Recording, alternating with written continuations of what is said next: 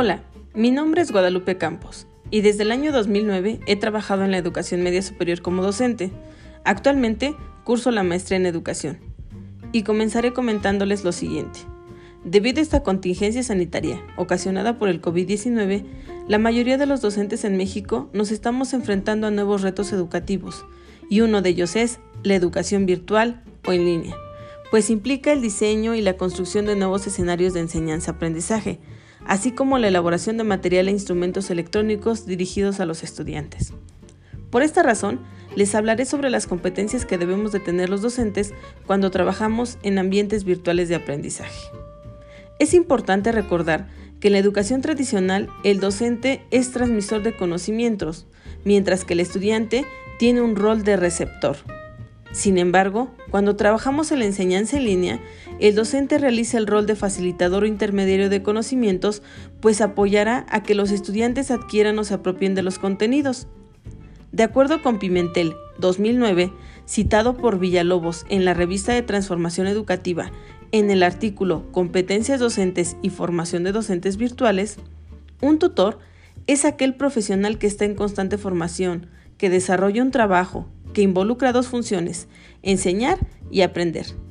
En este tenor, los docentes debemos desarrollar algunas competencias, como son instrumentales y técnicas, interpersonales y sociales, sistemáticas, pedagógicas, de investigación y evaluativas. Pero, ¿a qué se refieren estas competencias docentes?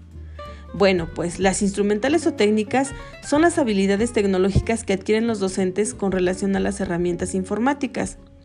Las interpersonales y sociales son las habilidades que deben de desarrollar los docentes para relacionarse con sus estudiantes de manera profesional.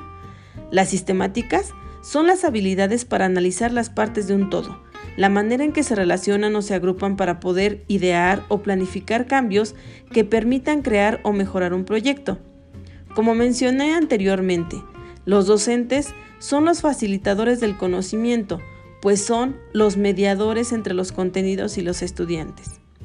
Las competencias pedagógicas son las capacidades que tienen los docentes de desarrollar todo el proceso de enseñanza-aprendizaje en este tipo de entornos virtuales, es decir, la habilidad de dominar y adecuar contenidos a la plataforma, números de sesiones, recursos disponibles, estilos de aprendizaje de los estudiantes, así como su contexto. En cuanto a la competencia de investigación, esta es una de las funciones muy importantes del docente de calidad, pues le permite mantenerse actualizado en conocimientos de acuerdo a las necesidades, innovaciones y tendencias que surgen día con día, lo que lo vuelve más competitivo profesionalmente hablando. También, estas competencias se refieren a la capacidad que deben de tener los docentes al buscar información y utilizarla de manera crítica, de tal forma que garantice que el estudiante tenga acceso a información relevante, interactiva y confiable.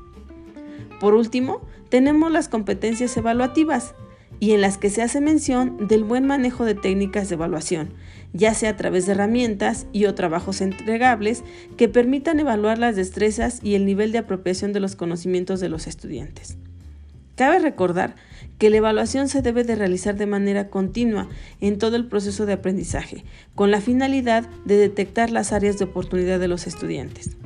Para concluir, los docentes debemos de manejar diferentes tecnologías de información y comunicación para poder explotarlas, así como enseñar a los estudiantes a hacerlas, generar conocimientos y garantizar que los aprendizajes se logren de manera activa, colaborativa y significativa.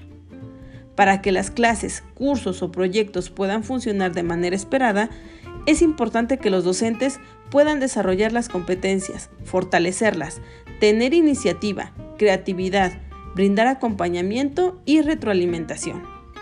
Fue un placer estar con ustedes y quiero terminar con esta frase de Benjamin Franklin. Dime y lo olvido. Enséñame y lo recuerdo. Involúcrame y lo aprendo. Gracias por escucharme. Hasta pronto.